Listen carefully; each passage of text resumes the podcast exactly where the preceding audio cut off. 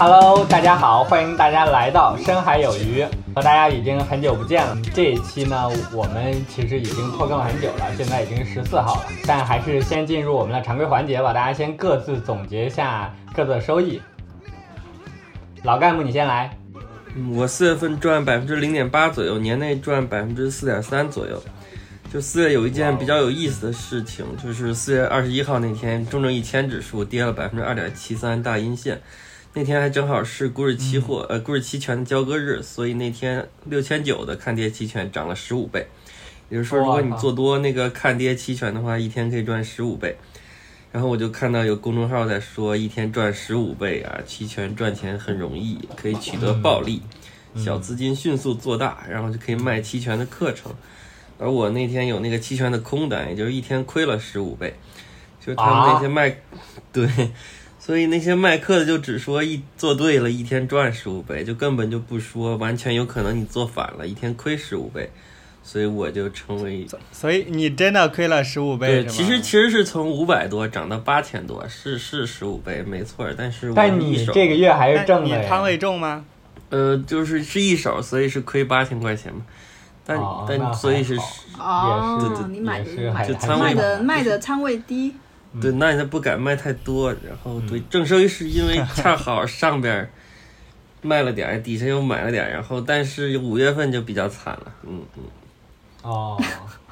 哎，五月份最近不是涨了吗？五月份每天都在跌，最近，嗯，五月份很惨啊！我觉得我进进入市入 A 股也没多久，就赶上它这一波不停的往下跑哦，哎，五月份它那个交易日比较短嘛，啊对。就上一周。，没几天。哦，对，之前调休和五一，没事，再根据最新的看下半场。根据最新的情况，我年内应该已经转负了，嗯嗯。哇，好吧。真的，天啊！你一下子这没这这个月才进行了半个月，两个月然后把四点就赚了三的一个点收益都每天跌。百分之一嘛，基本上，嗯，对啊，最近这一个月，呃，这两三个月吧，都没什么正向的向上走的趋势。其实最近有一点像那个呃，之前之前大跌的那一阵子，就是一个是中概在跌，另外就是、呃人民币汇率在跌，嗯，已经又快到七了，嗯，嗯，然后其实这两个是相关的关系的，然后港股跌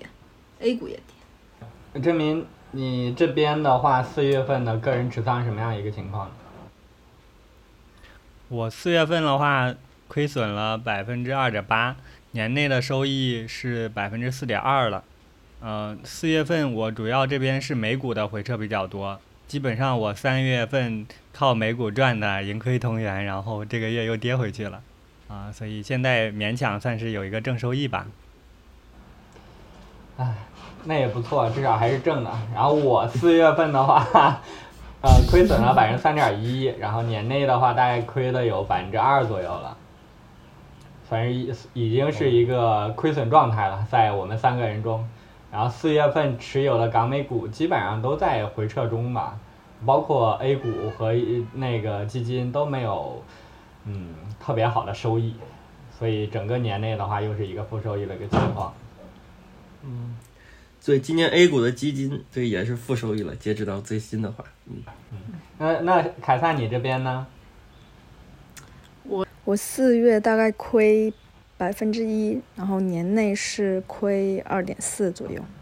亏损来源除了美股、港股，又多了 A 股。所以你好像四月份三个买入了 A 股是吗？对，然后我四我四月就是我本来是不想买 A 股的，但是我突然又觉得，嗯，有一笔很低成本的资金，我要用它来买一买一点试试。然后选什么呢？嗯，就是选了一个某太阳能的一个龙头吧，选它也不呃，哦其实也除了它本身本身就是实力比较强以外，我也是有朋友他的公司也是一个新能源的一些跟那个电池板相关的东西吧。他们也，他们也做的很大，营收也很大。然后他们原用的原料，他就提说他们用的这个供货商嘛，那就肯定是这家公司。所以我觉得无论如何，当然这个很主观，但我当时就觉得说，无论如何买买买。我就买一些，但是他一手哦，对，他他他还是可以一一手一手的买的，没有那种一手。关键我还买了另外一个港股的运动品牌，我觉得它跌的差不多了，然后，但是李宁吗？对呀、我还买了李宁，关键李宁就不像 我说你怎么在群里说呢？那个李宁，它就不像说 A 股那种说你一手一百股，它那个一手直接上来就五百股，重仓嘛。所以就 所以就最近也是亏的有点惨，嗯。港股然后和 A 股一下子要投资的那个门槛对啊，我新增的，我觉得我违背了我的一个承诺，结果马上就受到了惩罚。对啊，唉，还是应该就是遵守原则比较好。嗯，反正就是四月也不是特别开心，但是我的那个、有一个那个账户是赚的，就是我的美股的期货账户，里面持有标普五百和那个和那个美国十年期国债收益率的一个空头。哦，这应该是因为美哦，我我还没仔细看，但是至少美债收益率是下降的，也就是意味着美债的、美债的那个价格上升嘛。嗯对，所以我作为收益率的空头，收益率的空头，反正就是赌美债的价格会上升嘛。嗯，对，所以这块好复杂稍微赚一点。然后标普五百应该也是稍微涨一点一点点吧。嗯，然后这两个的特点就是我没有没有交易它，就是可以可以恭喜坎萨，你是手上拿得住的反而赚钱了。好像还真的是。所以四月份整个市场和大家各自的表现都不是特别好吧。然后这一个月我们嗯也不会围绕着整个市场再去聊太多的东西，想要聚焦到具体的一个呃比较熟悉的陌生人身上，就是微软。微软其实随着最近下的 Chat GTP 的发展浪潮，重新回到了大众的一个视野。它虽然是一个庞然大物，但是又重新焕发了生机。所以这个时候，我们想要一起来聊一聊微软。那首先其实是想要大家能不能聊一聊对于微软的一个最初的一个印象？在两千年以前嘛，我们提起微软想到的都是 Windows 系统，然后就是个人电脑 PC 嘛。对，到两千年以后，然后其实就是我们初中呀、高中呀，就是开始上班呀，其实更多的用到的都是 Office、Excel，对，就是这个个他们家的全家桶，啊、生产力软件。然后到现在的话，就是啊、这几年其实这两个都逐渐没落了。然后一零年之后吧，我可能手上的设备逐渐都和 Windows 无关了，然后 Windows 服务也离我越来越远了。然后在这个阶段，其实我内心是觉得 Windows 是一个没落的一个情况吧，啊，就不像之前就是每个人都离开离不了微软，现在是慢慢的是很多人可以离开微软，也可以做很多事情了。这个点其实主要还是跟当时的时间有关吧，就就是二零一零年左右的时候，其实就是 iPhone 和安卓崛起嘛。对对。对，呃，对于大多数人来说，呃，除了上班一族，其他人其实没有太多用电脑的需求，因为、呃、智能手机的功能越来越高，然后微软也没有呃在这个智能手机领域打开市场，所以它在这个呃呃就是个人设备领域就逐渐被大家淡忘了。在北京互联网从业者圈，大家其实流行的设备是 Mac，就是呃 Apple 的 Mac 嘛，所以说我们从工作以后逐渐身边没有了 Windows 设备，但是我据我了解，二三线城市其实大家普通工作还是在用 Windows 的电脑比较多的。在这一轮 AI 浪潮之前的话，我觉得微软就是一个就是庞大过时而且体验差的东西。除了这个臭名昭著的 IE 啊，还有这些臃肿的 Office，以及这个很容易卡顿和中毒的 Windows 系统。然后就是跟它相反的话，你软件你可以用 Google 的全家桶啊，就是还有就是硬件上的 Mac，就是这一切我都是觉得就是哪一个都比它更酷一点吧。凯撒刚才讲那些我，我其实也深有感触啊。我过去十年对于微软也是带有一个很深的一个滤镜的，然后可能是一种偏见嘛。所以对于它的那个产品的体验，我是一直有一个疑问的，并且因为它的体验很差，所以和它的关系是越来越远的。我和它的这种距离感，但是我投资股票之后，肯定也是和微软是没有办法就是完全撇开的嘛。但是看到微软在美股市场上其实还是一个节节攀升的一个状态，这个其实在我内心还是有很多疑惑在的。那可能大家每个人都有这样一个疑惑，嗯，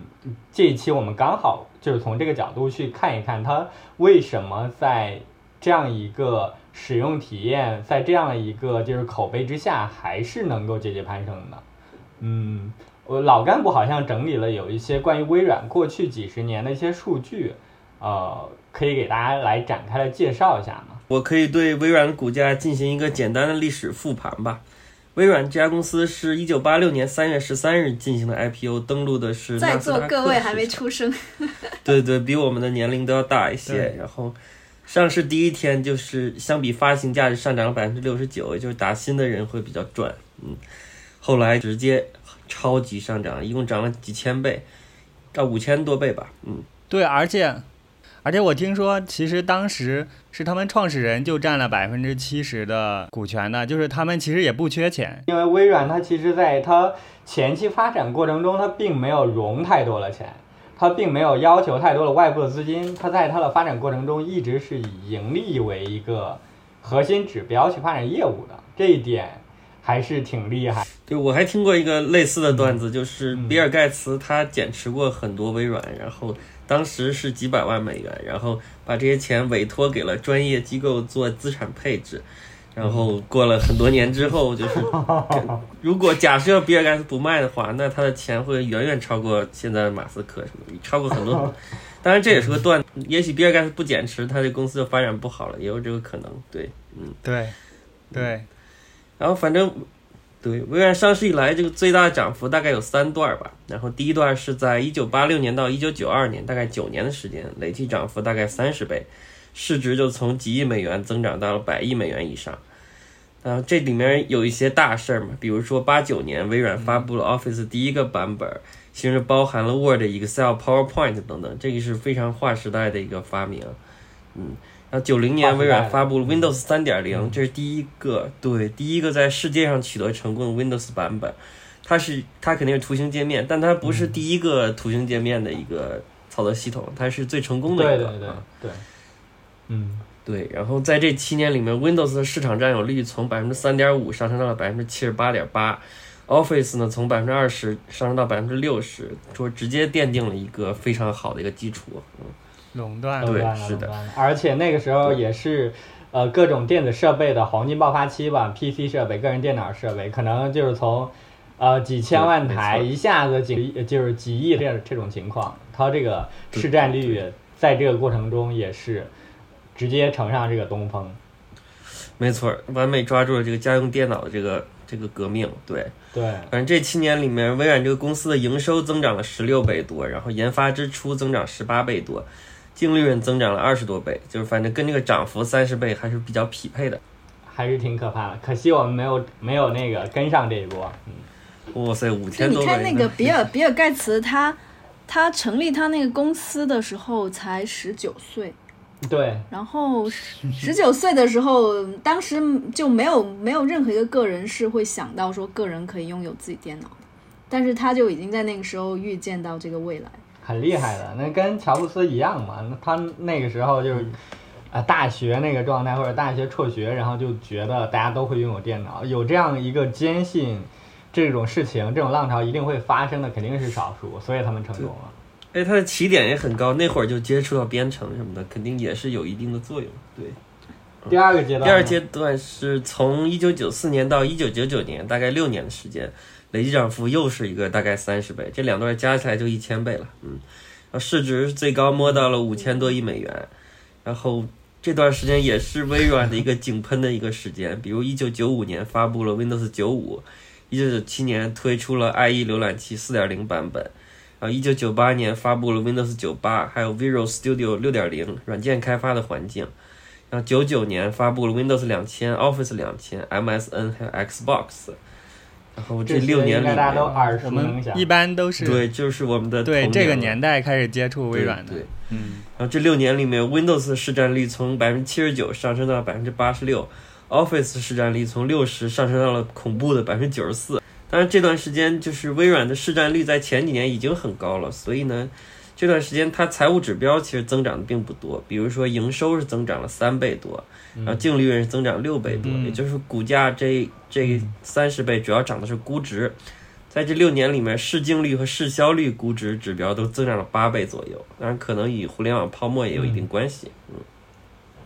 两千年嘛，互联网泡沫。哎，其实这个时候它已经成了当时市值最高的公司了吧？在那个时候，五千亿美元。如果我没有记错的话，那个应该候的五已经是了。千亿美元，嗯，感觉有可所以就是可能就是一九九九年是它的一个转折点呗，就是从一九九九年之后，它就进入另外一个阶段了，是吧？对，它就从两千年开始，对，它就经历了，起码从股价角度讲，经历了一个十年左右的沉寂期，然后可能、啊可能吧，那会儿有互联网泡沫的破灭，然后他还经历了反垄断的诉讼，还错失了智能手机和云计算的一个革命，以及进行了一些不太成功的收购，比如诺基亚或者 Skype 等等。嗯，所以可以这样理解嘛？他是在那个时候换了一个 leader，然后他整个公司就开始进入了一个方向很不明确的一个沉寂期。呃，比尔盖茨是两千年辞职的，那还是真的是完美的就是完美的这个锅让鲍尔默背。对他两千年辞去了 CEO，然后担任了董事长，然后其实后边是鲍尔默接任的。嗯、鲍尔默这个人，呃，就是大家对他肯定是负面多过正面嘛，因为确实，呃，微软是在他手里没落的啊、但但其实也不能完全的这么讲吧，就是呃，很多现在盈利的，就是微软的一些盈利的业务，都是在鲍尔默呃上任期间开始创立的啊、其实是他播的种。比如对 Azure 对云服务就是二零一零年推出的，嗯，对，但是，嗯，对，这个这个也是一个说法吧。但是我也看到另外一个说法是，虽然这些业务是在他期间推出，但是但如果他没离开的话，这些业务可能并不会成为核心业务。所以业务都是那些业务，但是你的商业模式已经变了。我来讲的一个故事哈，Xbox 这个、呃游戏服务其实是在九九年推出了嘛，但是我其实也之前看过一些纪录片，它推出这个服务的时候，在内部遭受了很严重的阻力，主要的阻力都就来自于鲍尔默，就是鲍尔默对于这种呃投入很高，但是收益就是营收看不到任何希望的项目是很保守的，所以他在那个时间节点是很反对呃微软推出这样的服务的。后来是他们的他也是销售出身嘛。对他，他个人是销售出身，然后之前一直在呃各个大公司可能推销，不管是 Windows 还是 Office，他可能是居功至伟吧。但是他个人的就是身份背景，其实在某些层次上的决策阻碍了微软这个公司推出一些新的服务吧。尤其是两千年之后，大家其实各种就是互联网的服务都是以亏损为代价，不停的在获取用户的。这个阶段基本上和微软都没有什么关系了，因为微软它还是很坚持必须呃依赖于营收去推行业务的，他们和这些业务基本上距离都很远很远。然后鲍尔默在这个决策的过程中，应该扮演了很强的一个保守的一个角色。所以其实刚才老干部也分享了，就是大概有十年左右，甚至更长一段时间的沉寂期，都是鲍尔默在掌舵整个微软，一直到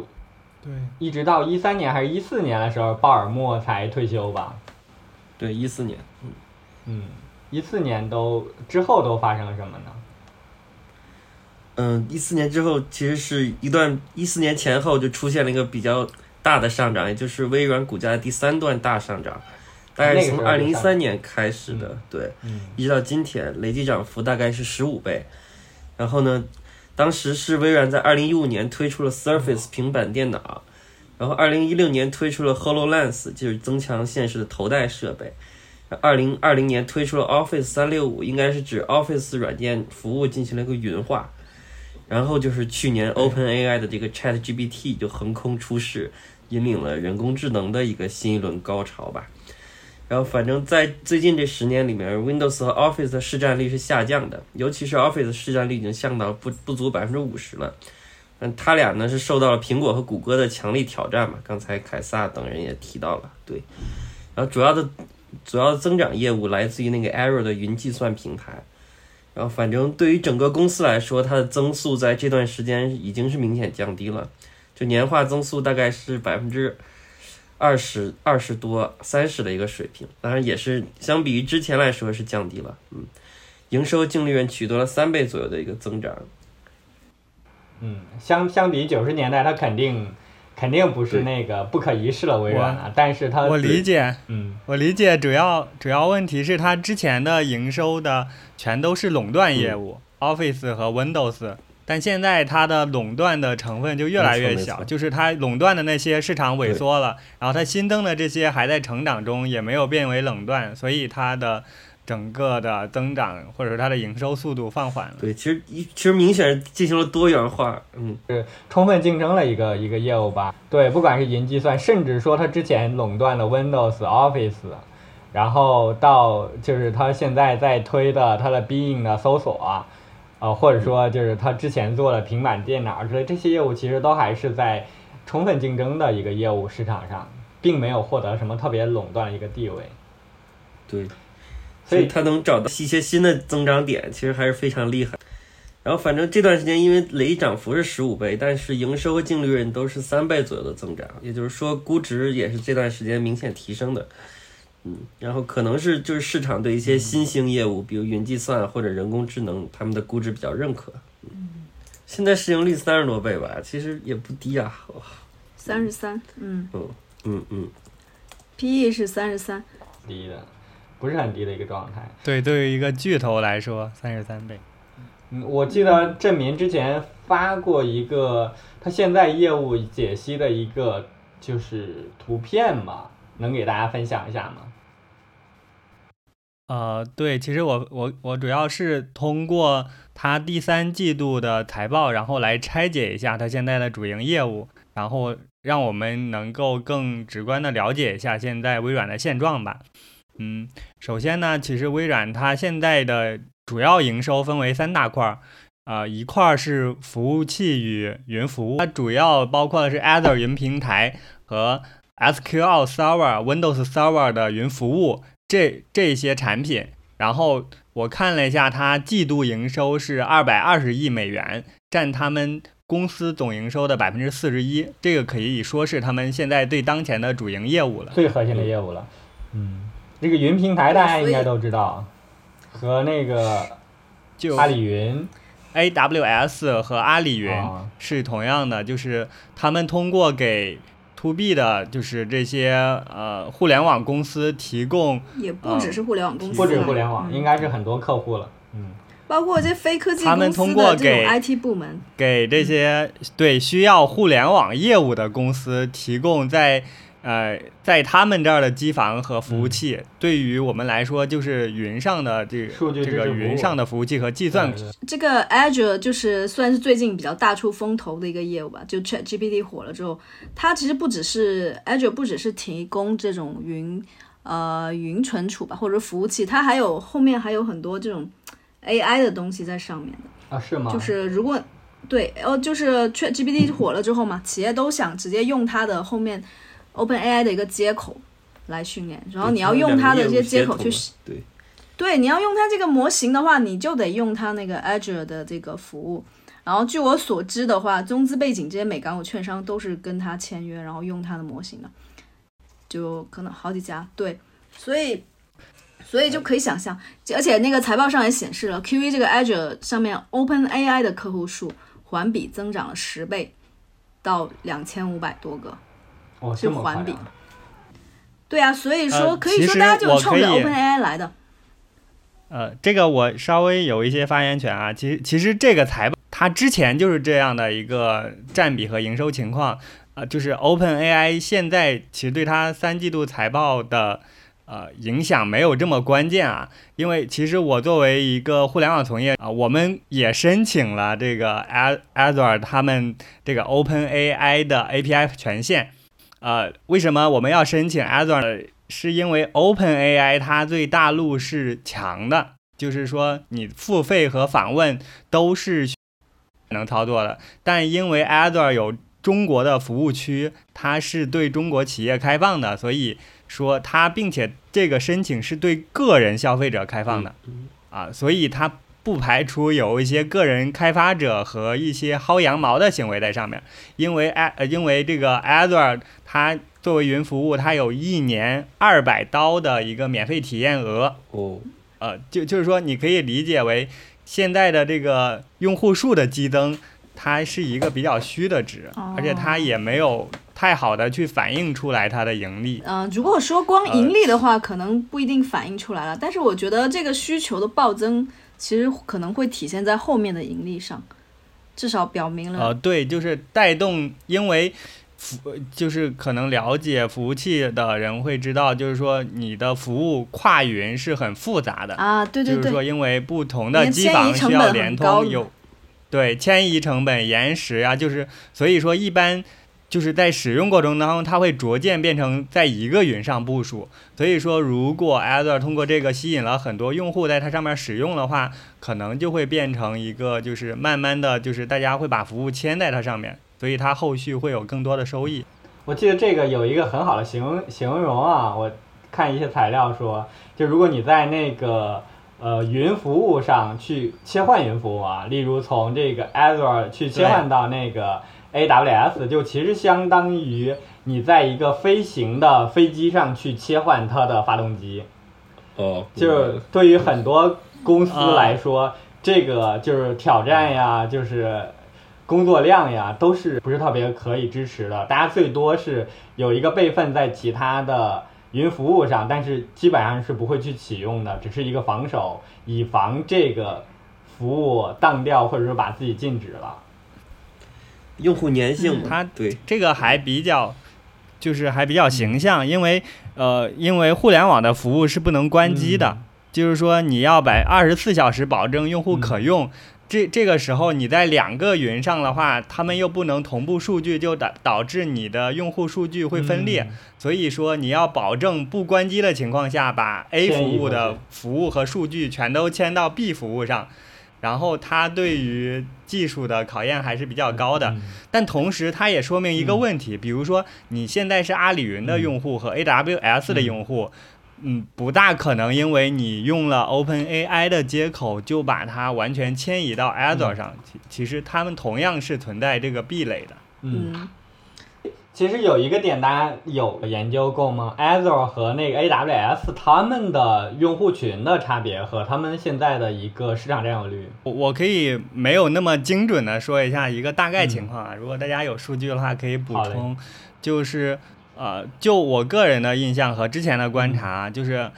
呃，因为最先做云服务的其实是 AWS。呃，然后他们原本是就是现在也是市场的 number one 嘛，然后 Azure 它算是后来者居上，后来者逐渐给它到了一个持平，两个的比较接近了，呃，规模营收规模基本上很接近了，呃，然后 Azure 它打的牌就是呃偏向于机器学习和人工智能这个方向的，就是它在最开始设立之初就。就有很多服务和它的一个基建的工作都是面向这个 AI 方向的一些领域的发展。就是在 OpenAI 火之前，然后 Azure 其实在互联网圈已经火过一次，是它提供了一个呃，就是文字转语音的一个服务，叫 TTS 的一个服务，就其实在圈内已经很火了。如果大家能刷到的话，应该有见过。对对，就是它作为一个主营在对英文的服务，但是它中文的这个 TTS 已经打败了就是阿里云做中文的这样的一个服务体验啊，所以在圈内是非常火的。这也侧面呃就是印证了就是它为什么 OpenAI 会在他们的这个。呃，机器上部署就是为什么会跟他们合作，然后 AI 这个领域为什么会先在微软发生？其实主要是因为他们准备好了，他们原本的呃，就是战略和他们的倾向就是亲这个 AI 发展明。白。这个其实我也有一点就是想要给大家分享和补充的，就是 Azure 它其实作为微软的一个核心的一个服务，其实微软它有一一个资源是亚马逊或者阿里云它没有办法企及的，就是微软它有很强的客户关系。就是微软之前用的，呃，就是之前它推行的 Office 呀，或者说 Windows，它其实和很多的大公司建立了一个连接的，这些可能是呃全球的一些金融机构、银行，然后全球的一些科技公，就是这些大公司的使用的人数、市场的占有率，可能都被 Azure 这个切切走了，它分走了特别大的一块这种蛋糕，就是可能有一些特别小的，或者说就是增长特别快的互联网公司，他们选择是 AWS，因为大家可能是是会觉得 AWS 是最开始做这个东西体验最好嘛，嗯，但服务最稳服务最稳定但是其实对于那些大公司来说的话，就是他们和微软走的最近，然后他们之前的整个的服务体验都是基于微软的服务或者基于微软的一些办公软件的，所以他们自然而然的和微软走到了一起，这就形成了他们不同的一个用用户群的一个差别。呃，也因为大公司它其实它的用户的数据量更多吧，相比一些小公司，所以它很快的就是增长到了一个阶段，就是在大家甚至不是特别注意的一个情况下，因为其实我也是互联网从业者嘛，我过去几年开发在我耳边也就提起阿里云，提一些就是呃 AWS，很少会提到微软这个云服务，但是它其实在名不见经传的一个、呃阶段，慢慢已经走到和 AWS 就是齐头并进的一个状态，还是挺厉害的。嗯，这也是嗯，呃，我觉得微软很牛的一个杀手锏吧，就是绑定服务，对，它的核心的户型。它之前本身的对那个他企业的分销能力和他在 Windows 和 Office 积攒的这个企业信任，就导致了他在这个方面领域转型的特别快。嗯，嗯，我看了有一个有一个数据是二一年的数据是，他们这些这呃 AWS、Azure 还有那个 Google 的一个云服务可用的一些国家吧，AWS 是两百四十多个，然后 Azure 是一百四十个，谷歌是三十五个。这个是国家，但它还有一些其他的划分法，但是大大致可以看出这种量级上的差距。嗯嗯，然后你刚刚说那个大公司选 Azure 也不完全，其实 AWS 它虽然做的早，当然它上面也有很多这种创业公司，但它其实也有很多大公司啦，就是科技公司，特别是互联网公司。Netflix，、嗯对啊，像那个 Instagram 啊、Netflix 啊，因为这些公司可能是和 AWS 一块儿成长起来的。就有些公司，嗯。你就像富国银行或者某个银行，他们本身就是对。就是可能没有特别强的技术开发实力，他们合作的对象都直接找到是微软的云服务。呃，需要补充的一点是，其实现任这个微软的 CEO 纳德拉，他其实就是从零到一开始从 Azure 平台做起来的，哦，哦。所，以他就是他最开始嗯做管理层，刚开始做的是 Bin，就是搜索业务和那个雅虎合作，然后后来大概就是在呃二零一零年那个节点吧，就是开始去做这个 Azure 这个云服务，也开始从零到一做成了这个云服务之后，然后接任了他们的 CEO。反正现在全球云计算云呃全球云计算市场大概是两超多强的状态，就 AWS 市占率三十二，微微软的 Azure 是二十三，其他的第三名就是 Google 只有百分之八了，然后阿里云排第四，就是其实两超多强的一个因。为阿里云居然没有占到百分之十的一个份额，我还是挺奇怪的。因为国内基本上大部分都用的是阿里云。啊，反正牛病是这么说的。呃，但也是中国的，我觉得也是中国的这个创业公司和小公司用的多嘛，哦哦就是那些互联网镜头都是自建的。对对对，那这样的话就可以。对我们还有腾讯云，我们还有百度，还有字节什么的，他们这几个大巨头肯定不会不会互相用主要的也可能对他们没有用对方的服务。对，国内互相之间的战略会更保守一些。嗯，但反正这两个要说那个 AWS 和 Azure 的区别，就是一个是一个是它的呃客户不太一样吧，然后可能 AWS 的客户价格会更敏感一些嘛，毕竟是创业公司居多，而且后面企业衰退潮里面，肯定小企业受到的冲击也会更大一些。嗯。然后它这个业务下面除了云计算的话，好像还有那个 GitHub 的收入也会放到这个里面去，对吧？哦，GitHub 也是在这个云计算的这个统计里头，对。对对，呃只不过这个嗯毕竟是属于人尽皆知的一个品牌嘛。它有盈利的方式吗？嗯，哦，你说它它现在是靠订阅收费的，但我不知道企业部署是怎么收费的。就是说，个人开发者，呃，应该是有几个免费的仓库吧。如果你超过了一个规格之后，你是需要订阅付费的。如果是企业用它，大大部分是靠按每人然后支付订阅费的逻辑。哦，我感觉他这几个业务真的是互相配合的特别好，互相之间都有这种很强的协同作用。是纳德拉他的每次出手吧，就是这个收购呀，或者说那个投资呀，虽然他可能当时争议很大，花了几百亿买了一个成型的呃团队或者说一个业务，但是这个业务和他之前的云服务也好呀，或者说 Office 服务也好呀，它之前的企业服务是深度的一个融合的一个状态。嗯，对，所以所以就是在刚刚整个我们讲的这个云服务、云计算这些这块的利润率，呃，近几年来基本上都保持在三十多百分之三十多到四十多的一个范围，这是利润率啊。就除了它增增长还挺快，然后利润都还很高，就很就真的是很很能赚钱，就是比至少互联网公司可能还要烧钱换市场，对吧？你还要烧钱换人，但它这个就是属于又赚钱又还增速还很快，所以就真的嗯不得不服。不得不服啊！所以这个是嗯微软现在最赚钱的一个业务线呗。嗯，对应该是这样子。嗯，最赚钱的，但是可能需要区分一下数字啊。我觉得其实他 Office 应该也挺赚，就是他能赚，他很很能这这块的业务他很能赚钱，但他不止这一类业务能赚钱，嗯，这个就真的后面还有更厉害的，也不能说更厉害吧，也都很厉害。也也很厉害。刚刚那个 Office 是对什么样一个情况呢？对，对，微软第二个营收支柱是生产力和业务流程相关。后它上个季度的盈利状况是一百七十五亿的哎你营收，你你占刚才那个介绍，其实我没有听懂，什么是生产力和业务流程相关的？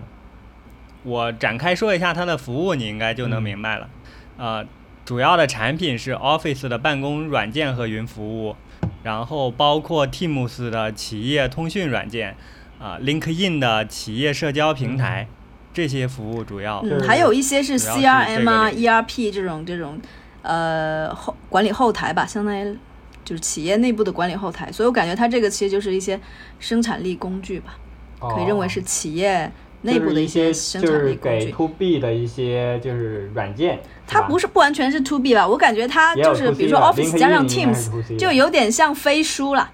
就有点像飞书。其实飞书它的我感觉它业务重合度也很高，也有各种软件 PPT，然后什么乱七八糟跟 Office 很相似的，不过是在线的。然后那个协同，它那个 Teams 那不就是飞书聊天的这个工具吗？其实大家细想一下，他们都是 To B 的，他们的呃或者说他们的盈利方式都是 To B 的，都是公司给他们付钱，对不管是企业交 Teams，钱嘛对，还是那个就是 Office 三六五，还是 LinkedIn，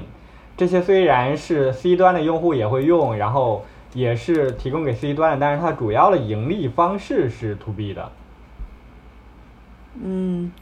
呃，我想展开讲一下关于 Office 吧，因为其实刚才老干部也说了，Office 大概是一九八九年产生的，跟我们的年龄差不多。然后的话，呃，其实它也经历了好几层转型嘛，跟公司的发展也是有一定匹配的。最开始的话，其实我们知道 Office 是 Windows 独占的，呃，一直到一直到二零二零一五年之前，大概都是 Office 独占的，就是 Mac 呀、iOS 这些平台都是无法用的，只能在 Windows 上使用。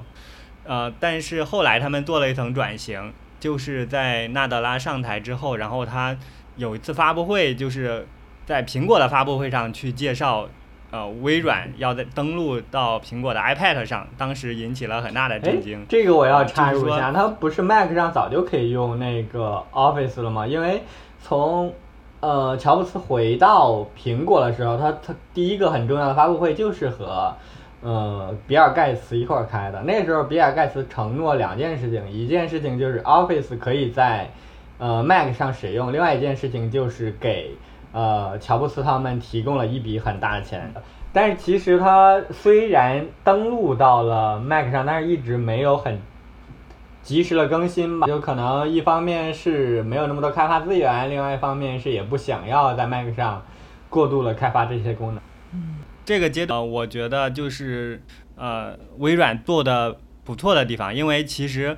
呃，之前整个微软的文化其实是排他的，就是比如说 IE 呀、只能在 Windows 上，就是所有的软件在 Windows 上是有一个深度绑定的，但是从嗯、这个 Windows 呃从 Office 登录 iPad、iOS 之后，我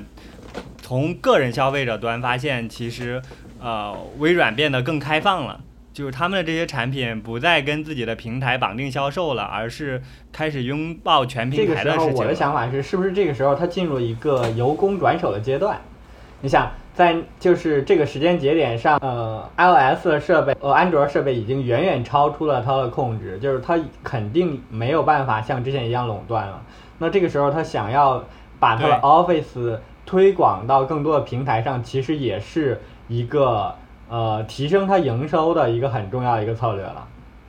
面对现实嘛，嗯，对这个，我觉得也也跟呃 CEO 的换人有哦关系嘛，对对就是说，就是这个 CEO 他对于合作呀，对于就是竞争的看法跟之前有了不同的想法和转变，所以才导致了他们公司整个战略层面也有了一些一些转型。嗯，说回 Office 的话，其实它的最后一一个阶段就是现在它呃引入了 Teams 这个企业通信软件。大家理解 Teams 就跟飞书呀、国内的钉钉比较相似，就是一个公司都在一个组里边，然后大家聊天。然后这个是跟 Office 深度整合的，呃，可能用过飞书的同事都会比我看到这个 Teams，我眼都绿了，因为我之前其实有过去有两年吧，投资另外一个公司 Slack。哦，啊对其实 Teams 它其实是仿照 Slack 抄袭 Slack 做了一个业务，嗯但是呢，最后 Slack 却输给了嗯 Teams，、并且卖给了另外一家那个公司。Salesforce 是吧？对对对对，是，就是他为什么输给 Teams，还并不是自己的体验和功能做的不如 Teams，我就觉得很憋屈啊。因为我可能投资一个公司最看重的是嗯这个，它是因为对，当时 Teams 的体验非常对，差它。是因为 Teams 的绑定销售能力，绑定对啊，的销售它就是那个嗯微软，它能够把这个东西和 Office 和它的捆绑云服务销售吧，他就是捆绑搞这种捆绑销售。对啊，捆绑在一起，然后卖给这些大企业，就导致这 Slack 和它的公司很可对。Slack 和它的那个差距，就是用户数差距越来越大，嗯，投资人们就不愿意给 Slack 买单了，就 Slack 就不得不卖给了另外一家公司。嗯嗯其实站在企业的角度来说，原本 Office 是每一个独立的运行在电脑和手机上的软件用来做生产力办公的，但是当它跟 Teams 合并在一起之后，就会变成把整个企业的文档和就是 Office 这些文件集合在了一起，对于公司的效率是提高的，而且对于呃微软来说，原本是。就是独立的面对一个用户，现在等于说以公司为节点，然后并且这个 Teams 变成了他们直面用户的一个入口，呃，以此来重塑他们产品的使用和体验，嗯，等于也是一个体验的飞轮就是很转起来。飞书嘛。你想一下那些这就是文档，Slack，就是嗯变成我在必须给线的那种 Slack 再证明一下，这就是 Slack 的价值。然后他们发现 Slack 是这样，才进一步的朝这个方向转型和发展的，不管是飞书啊还是 Teams。对这也是我当没有时所以 Slack 变成了实也是先驱和先烈引了一些，嗯，飞书的功能其实就是国外这些对企业用户功能的一个集大对对成吧。聊天的话，既像微信群，又像 Slack，然后它的云文档又高度的像啊、最近很火的 Notion 啊、对，其实它也是在这方面做了很多。这个我们今后有机会可以聊一聊。对，说到这个微软吧，呃，这个 Office 就是它不是从这种买断制变成这种按年收费，然后又又它那把那些软件变成一个在线版了之后，你就跨任何平台、跨设备都可以通用，然后又加上信息又存储在云端，所以所以企业对企业来说好像就是一个必备的东西吧。我反正我们公司也也买了这些，每个人也都有这个账号，因为也会跟邮箱什么的绑在一起嘛。但是我基本上不用吧，除了邮箱以外。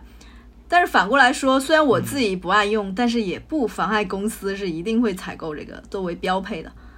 对对，我觉得投研呀、数据呀，他们用 Excel 一些进阶功能还是挺有必要的，就做一些图表呀。对啊，所以说，所以说这个东西对于就是 B 端企业来说，它就是一个必买的一个东西。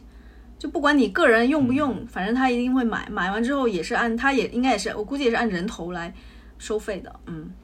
所以它，所以它这块的盈利是非常强的呀。就是有一些测算的话，Office 的利润率大概是百分之五十五到六十吧。嗯，嗯，非常非常其。实这个就是我总结的微软最强的一个点，它的这个 Office、嗯或者说它的办公软件极其复杂，是个刚需对，它是一个刚需。然后我觉得它这种复杂性保护了它，即使它在公司没有什么创新能力的时候，其他公司也没有办法一下子复制复制出来一个这功能这么完善的 Office。就像对，而且用户粘性也大，你你用惯了 Office 换别的可能还对，就像谷歌他们，就他们虽然在云上或者在网页上实现了一个 Office 的办公套件的功能，但是很多时候它更是一个轻量级的工具。其实就像刚才郑明提到了某个投研的数据统计需求吧，或者说。某个数据分析师的数据统计需求，或者说我这个产品经理的数据统计需求，它是满足不了的。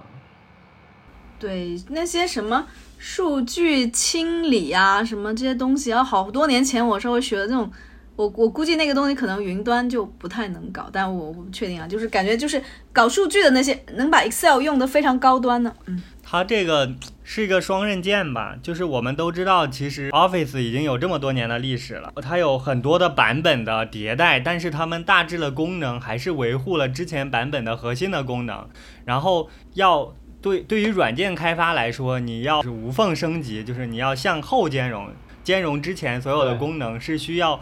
很多的人力和物力才能够时间才能堆出来这样的功能的，这一方面其实是它的成本中心，它就就是说，这作为软件开发来说，这是他们开发的负担，它影响的就是他们的创新能力。在这个代码库里和这个这个工程量上，你要想让它创新，让它发展的很快，基本上是不可能的。但它同时也是它的行业壁垒，就是你在新出现一家公司想要打败它，但是它已经有很高的这个用户群、用户粘性和使用习惯了。你如果没有百分百的能够兼容它所有的功能和结构的话，呃，你是很难让你的用户迁移到你这里的。就是对，因为呃，而且你可以这样说，就是你坐在椅子上的都是在你公公在你的公司常年工作的这些人，他们是不太愿意。革新的就是他们如果用的顺手的，他们肯定会推荐自己的下属用自己用的顺手的软件。这同样对他们跟这个习惯 Office 使用的关系，嗯，对绑在是绑定在一起的。对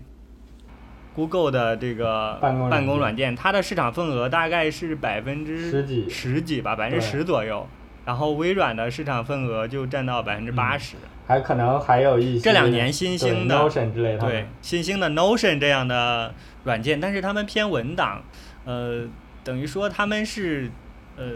不是直接竞争的关系，就是它也不可能替替代它，但是有一些场景用户可以直接在它上面用，而不使用微软。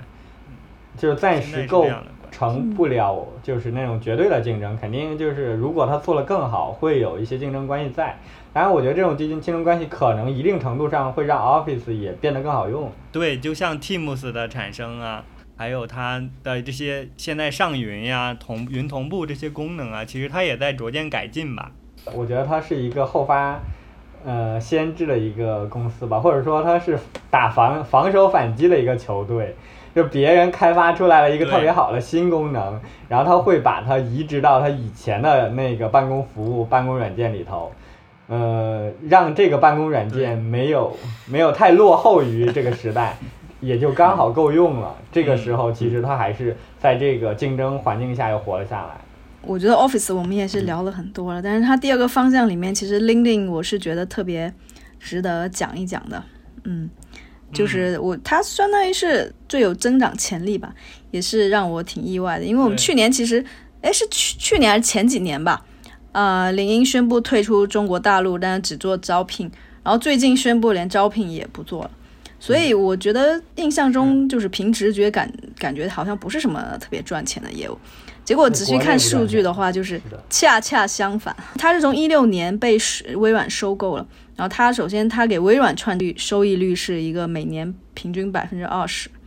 然后它自己的用户量是不断的不断增长吧，全球大概有八亿多的用户，那其中印度占了一个亿，而且它不但用户量暴增，而且它单个用户创造的收入，也就是 UP 值也是差不多翻了一倍了。它赚钱的话，主要有三个方式：第一是企业招聘，这就是很很传统收企业的钱；第二是营销广告。就营销广告不一定完全服务于招聘啊，那就是一个卖流量的一个活。然后第第三个就是那个还有一个就是收面向个人收的那些会员费了，嗯，所以它这个增长就很厉害，大概是它这个这个一些测算的话，它的利润率大概是百分之三十，不是毛利率啊，就应该是整个的运营利率。然后，对，看到这个是吧？我一下就有点理解为什么 Boss 直聘当时上市的时候股价那么猛。它当时上市，哇当天直接是翻倍吧？嗯，就上市当天直接翻倍了。因为对于欧美投资人中，它其实能够直接对标到 LinkedIn 上，他们对，我觉得是，就是原来发现这种招聘服务是这么赚钱，而且它赚钱又不只是它可以赚完 B 端赚 C 端，还可以赚各种 流量的钱。我这个商业模式，嗯。就是完美，完美，对，所以啊，所以那个，所以说你看他不在大陆做了，他还还是能赚钱。他也是到微软手里，微软充分把他那个现金价值给榨出来了。对，但但微软也付出了很大代价嘛。微软当年收购他花了二百六十二亿美金。对，他是溢价收购了，但结果他溢价完之后，这个这个公司整个给微软还是还是一个。就很值吧，只能说他收购这笔钱是收购的话，这个这笔收购是绝对值回票价的。是明日之星嘛？就是有可能今后会替代 Office 成为微软的另一颗现金牛。所以平均下来，这一个企业相当于算是所谓的生产力和流程啊，生产生产力工具和这一块的业务，它的利润率也非常的高。就是二零一八年还是百分之三十六，到去年二零二零年的时候，利润率已经到四十六点九，一路上涨，嗯，所以这个也是它非常赚钱的。对，它我我这边截的三季度，它报它这方面已经利润率百分之四十九了。哦，AI 那边就是云服务那边百分之四十三，也还是很恐怖的。好赚钱，对，所以。嗯，所以说一个公司有一块很赚钱的业务就已经很很值得高兴了。它这有两块都非常非常的变态。嗯，对。那我们最后讲一块它比较没落的业务，就是个人计算机业务。然后 上季度的营收是一百三十三亿美元，然后占他们总营收的百分之二十五。百分之二十五啊，最低的三块中。其中，啊，对，这这其中，Windows 占了百分之七十左右。这个业务里头，除了 Windows 还有什么？呃，还有 Xbox，就是必应。哎，那个呢？那个他之前那个 Surface 在哪里？也是在这里。Surface 就是刚才说的 Surface 那个平板电脑。对。啊，Surface 也是也算 Windows，也是在这个里，个人计算机业务。嗯这个也是在连续下降吧。最新的数据表示，它这半年 Windows 的这个占有率其实下降了百分之十五左右。主要的原因是前去年是特殊年份，就是去年和前年因为疫情在家办公的需求导致了透支了很多电子设备的需求。嗯然后经济不好，大家也不会买。疫情过去之后，对大家反而又不买设备了。然后还有一些分析说，其实主要面临的是这两年，呃，就是苹果、Mac、M 芯片的一些蚕食，对他们市场份额的蚕食，就是可以这么说，M 芯片通过它的低功耗、高性能，还有就是跟那个 GPU 和 CPU 的一个异构的一个结构，已经成为了业内关于芯片的最佳实践了。啊，它也算是跑出来，对 Mac 的口碑在节节攀升嘛。同时，其实反而映射了现代 Windows 这个防守的态势啊，其实非常的不妙。但其实我觉得过去十几年吧，就是 Mac 其实也是一个慢慢小鱼吃大鱼，然后在它身上一块儿一块儿啃肉的一个状态吧。它可能并不是说一下子，嗯然后从百分之几增长到百分之几十，但是每一年都可以看到是稳定的在一个增长。就是对于微软来说吧，他们肯定内心也是，就是很想扭转，但是又没有办法扭转一个状态了。毕竟那个使用的体验差别确实是，嗯，就是千差万别吧。也从生产力的角度来说，Windows 可能已经跟不上这个时代了。然后不用生产力设备的人，可能只买移动设备，就不会再买 PC 电脑了。从这个角度来说，它确实是已经衰落的不能再衰落一个状态了。它唯一的优势就是价格还比较便宜。对啊，就是瘦死的骆驼比马大吧。他们的必应占了微软的总营收不到百分之五，不到百分之五。然后必应的话，对，之之所以讲必应，其实还是因为跟 OpenAI 的合作嘛。我们知道它上个季度推出了 New Bing 这样的服务，然后能直接在搜索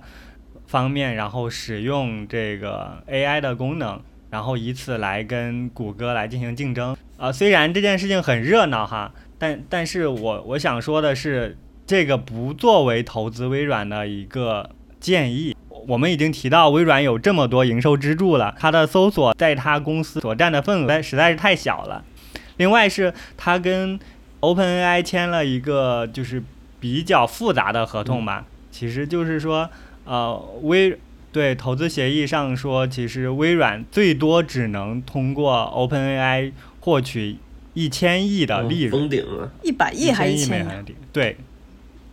嗯一一千亿，他投资他现在应该已经投了有一百一十亿了，啊，大概是一六年先投了十亿，今年又补投了一百亿。所以它是可以得到十倍的回报，主要是投资上的回报。对嗯最高，嗯，对啊，这一千亿的利润对于微软这家公司一年的市值来说也不算太多。嗯，一年的对所以市值一年的收入还是总市值的百分之五。啊，嗯对，大概占它总市值的百分之五吧。嗯，然后这个一千亿，我觉得从市值上确实占比不算很高，但是我觉得怎么说呢？它这个微软从这个收益，从那个 OpenAI 上的收益，肯定不能只去计算它作为一个股权投资赚到的一个钱，更多的还是说它有这个。获得了跟 OpenAI 这种深度合作，就是 OpenAI 作为微软原本服务的一个场景，其实是可以极大的去提升他在其他业务上面的赚钱能力。然后跟其他的各种各样的业务去协同带来的整体收益的增长，而不是说他做这个投资赚的一千亿。嗯，所以我还是倾向于觉得这个可能是一个革命性的一个革命性的一个业务，所以哦，Bing 看似占总收总收入不到百分之五，但是它未来的空间是还是很大的。我持反对意见。我的反对意见主要是因为 Bing 它作为一个搜索服务，它其实和谷歌是零和博弈，它并不是一个全新广阔市场的一个竞争，而是说就是现在用搜索量全球用搜索功能的用户数、用户行为已经是固定了了，它就是需要和嗯谷歌撕咬着去竞争这个市场。头部的喜欢用体验 AI 的那些那些人，可能现在会转移到微软上，但是平时和 AI 没有太多关联的一些人，他就是查一个结果，他就是看一个搜索的结果，这些人并不会因为微软有 OpenAI 把他的之前的那个 Chrome 浏览器或者说之前的一些服务直接切换过去，所以他想要在就是 OpenAI 想要在 Bing 上赚很多钱，就是让它一下子把 Google 给呃就是挤到墙角，我觉得还是挺困难的。在这个过程中会有很多次的冲突，然后很漫长的一个阶段，可能会达到一个平衡嘛？可能一家占百分之多少，另外一家占百多少？谷歌可能会在这个过程中受损，但是它不可能一下子带来太多的投资上嗯或者广告上的收入。你这个视野还是嗯太、太小，格局不够大。那你的格局大一点，你觉得它会变成什么样子？来来，来，我来说一下我的想法。就、嗯就比你你假定的还是说搜用搜索引擎的总量不会有什么变化，它只是从呃 Google 那抢人。是的，但事实上是不是这样？它完全可以从别的平台上抢人。就是搜索入口是很多个的，有些人嗯你可能在谷歌上搜索，但是比如说国内你你原来用百度搜索嗯搜索一些东西，但是你也可能去小红书上搜索，也有可能去微信上搜索。然后你它代表是你一个获取信息的入口搜索只是一部分人的使用。这个就是我接下来要讲的，在这个过程中，Bing 不一定能得到好处，但是 OpenAI 会得到好处。就是这些你刚才提到的小红书也好，还是其他的小的一些平台也好，大家可以直接受益于 OpenAI 给他们开放的接口，它可以给 OpenAI 交钱，他们不需要通过 Bing 或者微软去交钱，所以不是你这个交钱，OpenAI 其实是这个整个的核心，而不是微软。但是是 Bing Bing 可以直接改变用户习惯啊。就比如说，一旦用户习惯变了，那些投 Bing 广告的人，这些可是都是原来 Google 的广告的用户，就企业用户啊。我的阐述至少已经完我知道的。嗯，对，就是我们我我其实这个领域就是我们之前呃做海外的一些投放的话，肯定都是就谷歌的广告肯定是非常重要的一块，但是现在已经在开始准备就是尝试 Bing 的广告了。Bing 的广告，嗯，对呀、这块就会成 Bing。你想，它在它规模很小的时候，它的广告收入到它规模很大的时候，这广告收入它不是一个线性的关系啊，就是你一旦占市占率超超过了某条线之后，你就成为很多人心里跳不过去的一个选择。很多企业里投放广告的时候不可或缺的选择。这个时候你的收入它不是说直接就是线性增长，它可能是一个指数型的增长。你你你你的 Bing 广告成为一个必投的选项之后，它的收入肯定就不会说像现在说不到百分之五了。当然，这个都是属于说想象空间的问题啊，具体到底能够兑现多少，这个是需要观察的。对我刚才想补充的，其实跟新哥的立场比较接近吧，就是谷歌的主要营收收入就是它的 Google 的搜索，然后并且它的市场占有率占百分之八十以上，已经是一个垄断业务了，而且他们也有这个大模型，也在不停的迭代，啊、所以说总的来说，其实必应和 Google 搜索的竞争应该是呃挺残酷的，对。而且是像和百度一样一边倒的技术的差别的一个竞争。对，想拿到想拿到份额也是蛮难的，呃，但是呢，有可能新的介入方有可能大家抢占的资源是跟 OpenAI、ChatGPT 抢占的，就是有可能这个中间再产生一个竞争对手从，嗯、Google 就是挤占一些占有率，可能是呃就是 ChatGPT 可能会起到的一个效果。我我也有这样的一些看法。就是它可能会以 OpenAI 这个实体为中心，接入很多服务，成为大家绕不过去的一个东西。然后就可能会减少对于谷歌搜索的依赖性，在这个过程中，微软可能会受益，但是受益主体我觉得可能还是 OpenAI。呃，对，就是我想说的是，对于微软来说，站在它搜索领域，它可能没有获得太大的收益，呃，但是我个人觉得啊，不要小瞧微软的战略的能力，就是、嗯，对 OpenAI，它可能对它的是一个整个集团各个领域的啊、能力的一个提升，一个 Copilot 份额的吗？一个提升，对。对。有可能是 Office，对，所以说也也有可能是呃那个它的云服务。对，就就从它历史上的这几次出手的这个收购和就是很多跨域、跨领域的收购，跟它的一些功能的协同，造成的一些未来的战略上的反应来看，这个 OpenAI 可能再往五年后看，可能又是不一样的。但我们现在看到的还只是这半年的一些调整呢。它最近一段时间，或者说它过去一段时间都进行哪些大额的收购或者投资呀？能给大家介绍一下？我我们聊一下从那个纳德拉接任 CEO 之后的一些收购情况。就是二零一六年的时候，就是我们刚才有提到，他用了二百六十二亿美金收购了 Link，然后二零一八年的时候，他用七十五亿美金收购了呃代码托管的 GitHub 平台。啊这个当时就是作为工程师，真的是我被大家大家在朋友圈都刷屏了，就是心碎了，就是 GitHub 作为一个中立的托管，竟然卖给了一家就是互联网巨头，而且是当时那个对名声不是特别好的巨头。，对，其实大家的感官都不是很好，因为微软对大家之前的理解就是一个只能运行在 Windows 一个古老的对，而且还喜欢捆绑销售的一个，对对对，对 喜欢捆绑销售、不对外开放的一个系统。系统。但是 GitHub 是大家这个开源圣地嘛，对对对，然后就就跟这么一家公司既然合在了一起，这个确实令人震惊。但是现在回头看，已经五年了，就是 GitHub 的功能没有任何的变差嘛，就是它的服务质量没有变差，它反而在不停的优化新的功能。就我作为使用者来说，我对它的好感是提高了的。哦哦，很好。嗯对，更不要说它通过它有了全球最高的这个最多的开放的代码库，然后再跟它的 AI OpenAI 的能力相结合，就导致其实它在做代码自动化上面已经拥有了全球最好的资源。无论它今后能不能做成，但是目前这张牌是它的一张非常王牌的一张事。然后再往后的话，在二零二一年的话，它用八十一亿美元收购了一家游戏公司，叫做 ZooMax，呃，Media。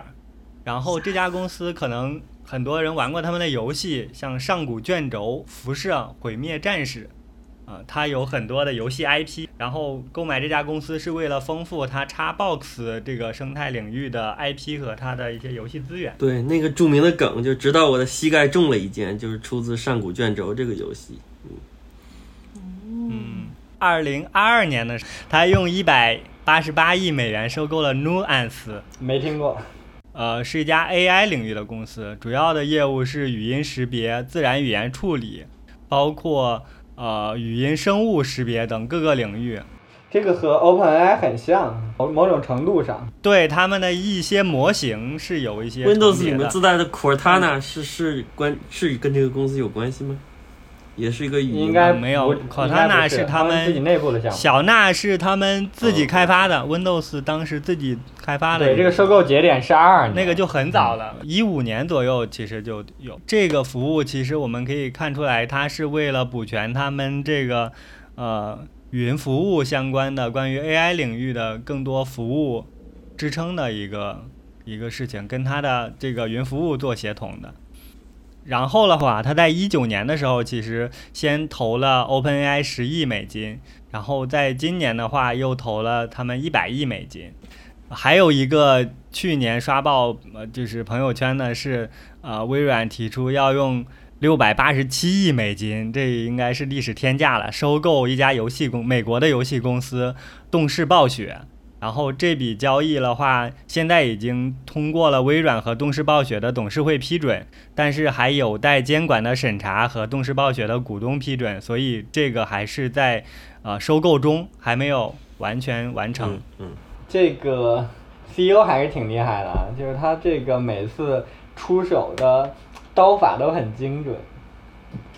他不是在随随便便投一些小公司，而是就看准这个公司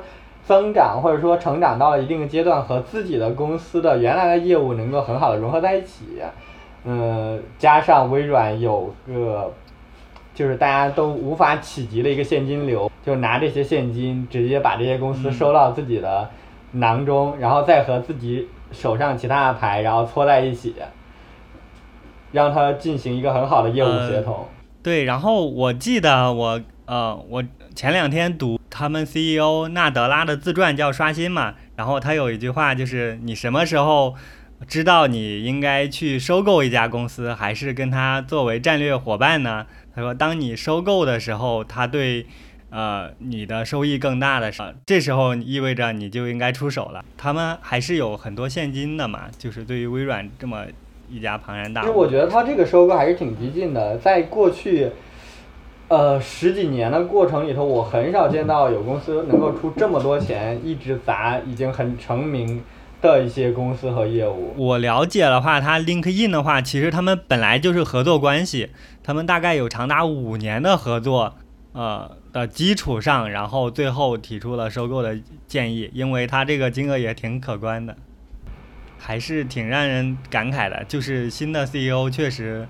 呃，大局观和呃。战略确实非常有远见，非常难得。所以你看完他的那个呃自传，整个的感受是还是挺欣赏这个 CEO 的呗？啊，坦白来讲啊，就是自传肯定有一些偏向自己啊，或者说夸张的成分。但是呃，通过我们去讲这个微软公司这几年的发展和他的这些业务变化，再来去佐证他自传里他自己说的想法。可以看出来，大部分还是知行合一的，就是是通过他的这执行他的这些想法，对公司产生了影响，从而，呃，造成了造就了就一定程度上造成了微软的这样的一个转变。微软中兴由弱 对中兴对可以这么聊，呃，我可以讲的有几个点吧，我想一下哈，呃，就是他对我触动最大的一个点，就是他讲。战略合作，就是我们可以理解，微软它本身是一个比较有排他文化的公司，对，就是它是开源文化为敌人，因为他们呃追求的是 Windows 的闭源和通过这个闭源的垄断，然后拿到超额收益的，跟他当时的情况也有关系吧。就是当他上台之后，他们已经属于弱势防守的阶段了，这时候他的呃逻辑是。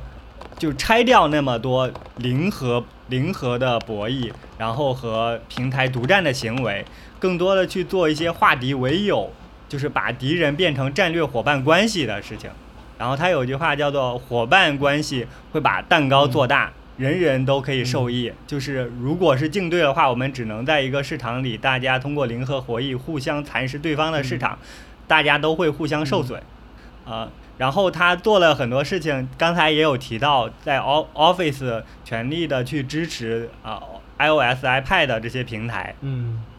呃，然后放弃了就是 IE 浏览器，然后通过跟 Google 的合作，使用了 Google 开源的 Chrome 的封装，然后推出了现在的 Edge 的浏览器。Edge 它的内核是 Chrome 啊？对，嗯，我都不知道它是 Chrome 开源的。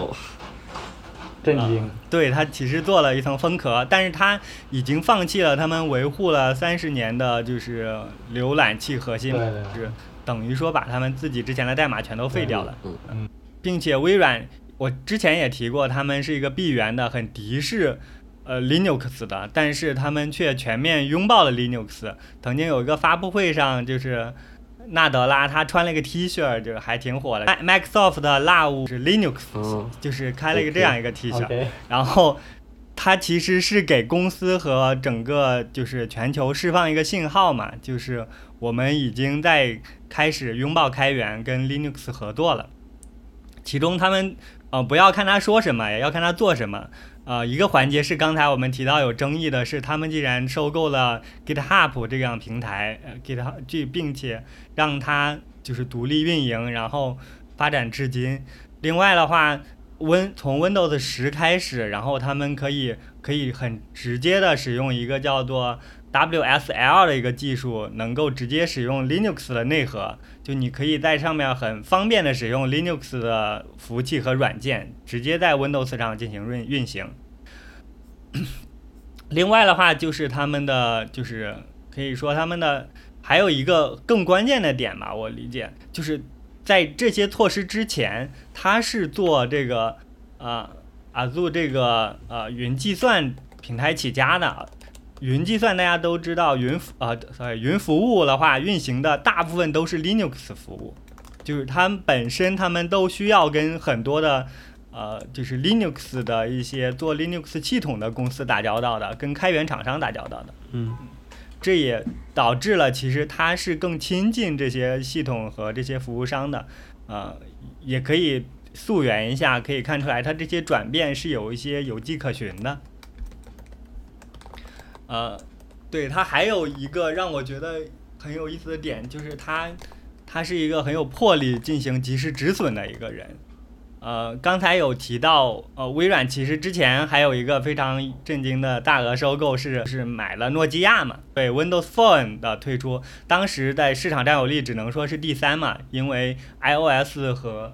和那个安卓，对，和安卓已经占领了大部分的市场，然后他作为一个追赶者，然后他当时觉得。呃，就是当他上台之后没多久，几个月他就叫停了 Windows Phone 的业务，并且进行了大量的裁员。呃，因为他觉得再跟这些市场目前已经有的这个移动端的系统进行竞争已经很难了，就是大家投入了大部分的资源，可能也只能维持一个第三的一个地位，呃，很难拿到一些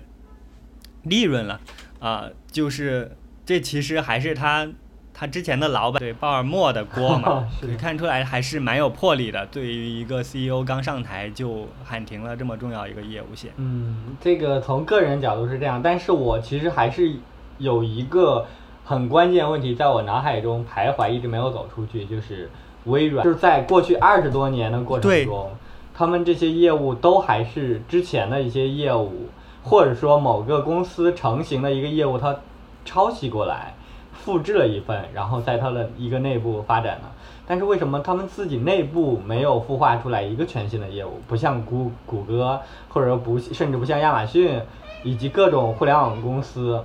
这所谓的创新者的窘境嘛，你原本的方式越成功，就越影响到你去自我革命去做一些新的东西。对我们聊的其实也蛮多的，就是 Windows 和 Office 作为它之前的营业支柱的话。整个公司呀、架构呀、资源呀，肯定是倾斜在这些方面的。然后，并且因为他们之前呃领导呀或者文化公司的策略是呃闭源的、封闭的，就是其实它一定方面它也抑制了他们公司一些其他层面的创新嘛。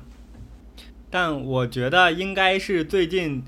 呃从纳德拉上。任之后，他们是有改观的，就是这些文化方面的松动会导致他们创新环境的就变化嘛。但是他他的策略是通过收购，通过花钱买时间。他现在的这里，因为他们已经错过了移动开发近十年的发展，所以呃，你可以看出来，他是刚上台这几年，这五六年全都是在收购大额，大额收购收购一些很成型的，对吧？业业务和公司，说白了就是花钱买时间。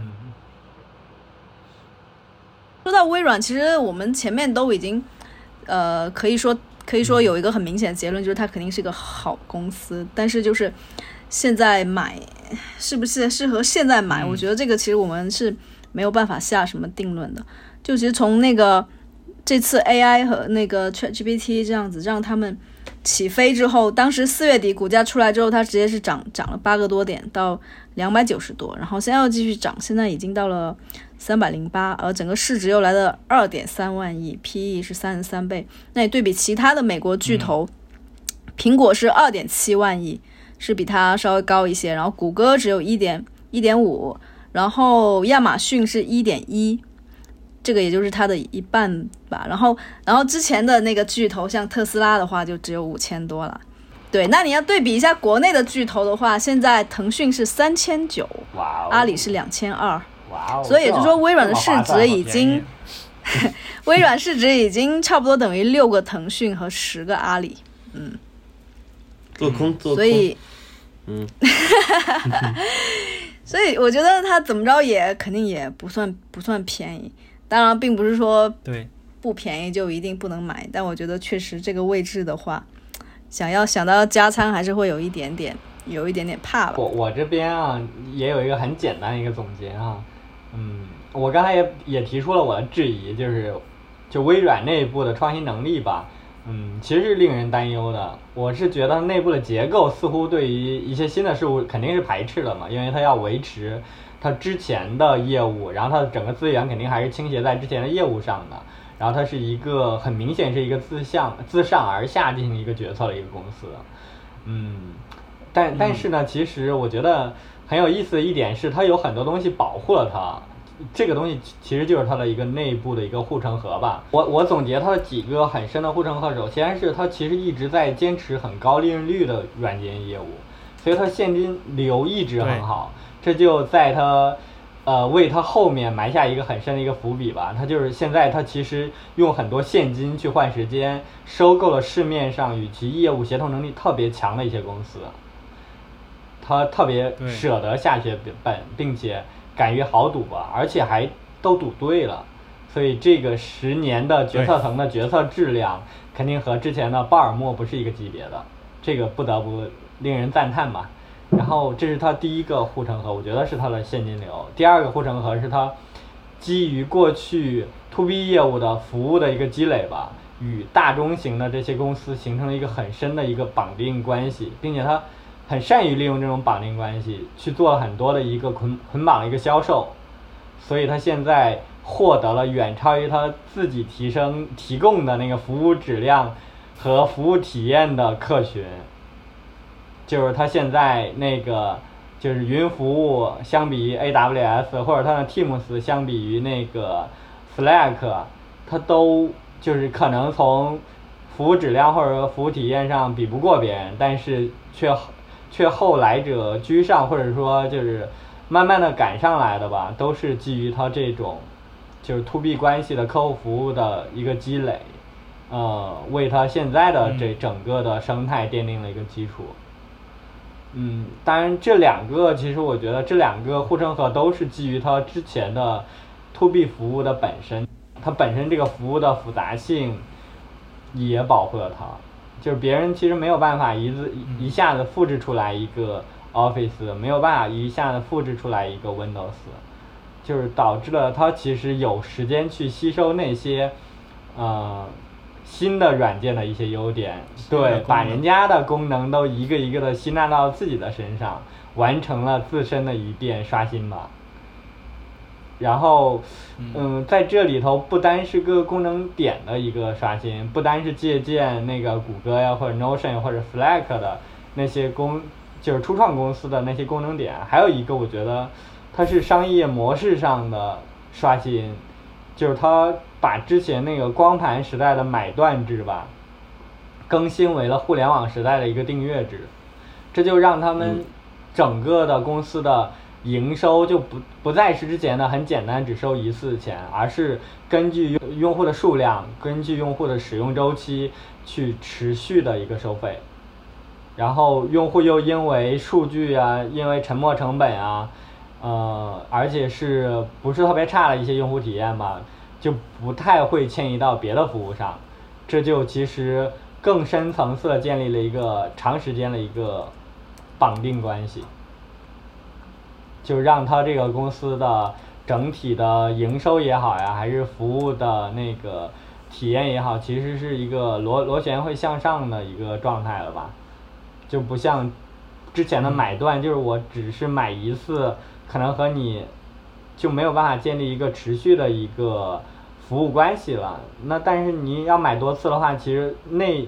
呃向内的话也会倒逼他的公司会提升它的整个的一个服务质量，因为下次用户要付费，你肯定是需要不停的去迭代你这个服务本身的。嗯，我突然突然感觉这个东西其实可以用那个飞轮效应来形容，虽然好像飞轮效应大家更多时候是用在形容亚马逊对。是对，在他身上但是能有这发现发现用在微软上简直是更完美啊。也也能体现到，对他可能没有那么极致，把自己所有的利润都砸向另外一个业务，但是他其实也是因为一个业务慢慢的去养其他的业务，其他业务养养出来之后，也去一点一点扶持或者一点一点的投资反哺，反哺，然后把这个业务也会去做一些刷新和调整。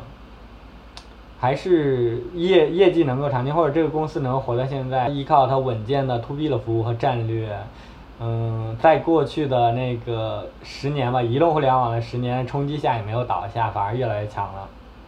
但是就像刚才大家讨论的，如果说现在这个节点让我决定要不要投入这个公司，我肯定会持保留态度吧。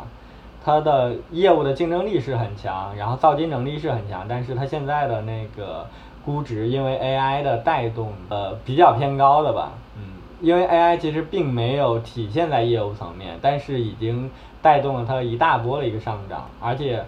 它很难在现在这个节点判定这个 AI 是一个什么样层次的一个变化对这家公司的业务来说，所以我还是带有很强的一个保留的一个态度。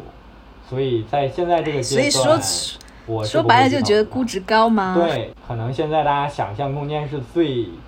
激进的时候了，这个时候入场需要谨慎一些。我的态度是这样。关于这个微软的股价或者可投资的是否可投资，我的看法和凯撒和振兴也差不多，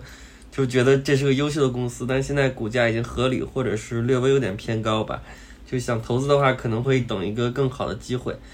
然后，反正这次确实我也比较震惊，就是说我知道它是个软件公司，可能利润率比较高，但是它的净利润率达到百分之三十五，而且是在如此大的一个公司，如此大的一个体量，对，达到这个净利润率真的是非常令人羡慕。但是它确实做对了很多事情，就是可以学习的地方很多，尤其是在 Windows Office 萎缩的情况下来绝处逢生，就是非常打出了一个漂亮的一个组合拳吧，然后非常的值得学习。而且我又想，这个美国就是有 纳斯达克，如果权重股都是这么一个质量的话，那它确实过去十几年就是取得这么高的一个收益，确实是很值得羡慕吧？对对对。对对对，然后 是不是要再买一点？对，又回头想到我们的 A 股可能比较卷，对，如果这么高的净利润率可能维持的时间比较短，对，比如像前两年新能源嗯，就是业绩增速非常快，但是同时巨大的产能进来了，然后现在表现又不太好，就是这这个也是比较令人羡慕吧，对。然后刚才又说到那个现金奶牛，又无提供无限的现金流，对于买基金来说，感觉又有点像这个核心加卫星策略，嗯，嗯，这个核心嗯啊，对你其实买微软等于一次性买了好多不同的公司嘞。对对对，反正就是就各各方面都有一些启发吧，我觉得，对，是的，它在这个位，你在这个位置，如果说重仓买入的话，可能其实是会有点拿不住的，因为它一旦下跌的话，你 猜不好它到底是临时性的波动，还是说要回归那个什么价值回归了，就确实不太好拿。嗯，但是不不不不代表说就无法盈利，只不过就是确实是一个比较大的挑战，哎，比较纠结。我觉得再再观察一阵子吧。现在这种时候，如果买的话，真的也不敢买多。嗯，啊、OK，大家的看法差不多，嗯嗯。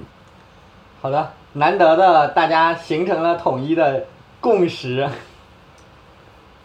这轮研究让我们至少对它的一些业务的，还有它的盈利能力，还算是有一个相对直观的一个了解吧。我想说一句话，就是在刷新里看到了一句话，给大家共勉、啊，它提供了一个信任等式哦啊，这个是同理心加共同的价值观加安全可靠就等于信任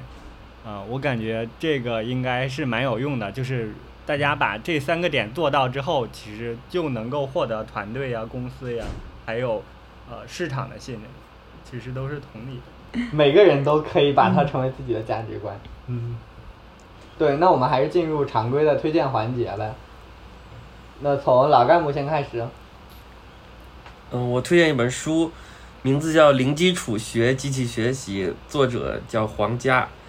然后这本书我感觉有几个特点比较适合我吧。第一是里面的各种案例都用的是 Python 代码，而我相对来说就是编程语言里面只只熟悉 Python。嗯然后第二就是公式推导不是特别多，就适合不那么专业的人来了解机器学习。哦嗯，也就比较适合我，有零基础嘛。嗯第三就是书你设计好，对，然后第三就是书上有不少学习内容是以对话的形式呈现的，也就是是一个机器学习小白要做一个项目来请教人工智能专家来怎么做，来怎么学，也有很多通俗的比喻吧。对，哦，这个切入点真的好。呃，其实还好，对于对话似的，有点像跟人工智能对话是吧？对啊对啊，就很简单嘛，就是并且每个人都可以把自己带入到他身上。嗯对，有有一些这个意思。对，嗯然后第四就覆盖面比较广吧，对那个深度学习还有强化学习也有一些涉及，对吧？感觉还不错，所以推荐一下。嗯，是老干部也开始学 AI 了。呃，那那那那了解一下吧，零基础。嗯，嗯，那证明呢？证明这边有什么推荐呢？呃，我推荐最近上市的一款日本的游戏，叫做《塞尔达王国之泪》。嗯，游戏迷，对游戏迷应该都知道啊，因为大家在几年前都玩过塞尔达，塞尔达也是我入坑的第一款游戏。然后它是一款画风非常可爱治愈，然后操作又非常呃灵活多变，然后一一款这个探索性的游戏。这非常经典，《旷野之息》嘛。对，嗯对，是延续了《旷野之息》的剧情和设定，然后往后发展的。就是割粉之体的操作我就不剧透了。啊，不一定啊，这个几年来的开发和功能的可能也创作也不一定完全是良心之作是吧？嗯，等待你后续的体验分享。那不得几百个小时吗？那你最近有的忙了。那我我来分享一下啊，最近看日本人的书比较多一些。今天推荐的是安藤雅信的《美的觉知》。那个其实之前我讲“美”这个词儿，我都会觉得挺羞耻的，因为美的这个感受都是挺个人的一件事情嘛，每个人都有不同的想法或者是见解，这个词儿也比较大一些。但是就是为什么会特别推荐这本书？就是这个作者吧，他本身是日本很有名一个陶艺家，他开了一个叫做一百草一郎的一个呃空间，然后去展示很多作家的作品。嗯，他所提倡的这个生活工艺和经得起时间考验的一些美的判断方法吧，和我之前慢慢的接触这些东西形成的一些概念是特别接近的，所以我在这个过程中，我觉得我感受到了很多同频共振的一些手，就关于什么是美的东西，然后。嗯，我们或者说他对于美的判断是什么？我自己在这个阅读过程中，就是对于美的一些认知是什么，就是很很具象一些东西啊，可能不是我这么概括的一些东西。嗯，我就觉得就是很有很有意思，可以分享给大家。大家如果感兴趣的话，也可以去看一看。哦，对，那我安利这块其实跟振兴还有那么一点点接近。就看理想 App 上的王瑞云的一档节目叫《西方艺术三万年》，三万年，然后其实他也是从三万年前的历史，就艺术史开始讲嘛。对，就给我的感觉很很大的差异在于，它并不完全就是从艺术的角度，然后把它当做一个特别高级的东西去讲，而是更多的去关注艺术所反映出来当时人们内心的想法，还有社会的整个运行的呃方式吧。就举个例子，比如说为什么古埃及他们那些画呀那些东西看起来总是那么的强调神这个东西？那他的解释就是，当时那个整个埃及他们那种气候和环境，靠了尼罗河，你自己能努力能改变的东西很少，然后基本上有一点靠天吃饭那种意思，也就是你非常依赖于这个神。那在你那种生产环境下面，你就很自然而然这种想法会反映在你的艺术上。最后，我突然想到一点，需要给大家提醒一下。呃，本期其实我们还有很重要的一个主播，我们的翔哥这期仍然没有出现，他还是在一个紧张而那个封闭的备考期间，所以嗯，就是最近一段时间就没有办法和大家见面吧。然后后面他如果从这个状态中解脱，肯定还会及时的加入到我们这个节目里头的。我们今天的节目就到这里，我是振兴，我是振明，我是老干。部，我是凯撒，拜拜。拜拜。拜拜。burning down the house. It was once upon a time i listen to myself.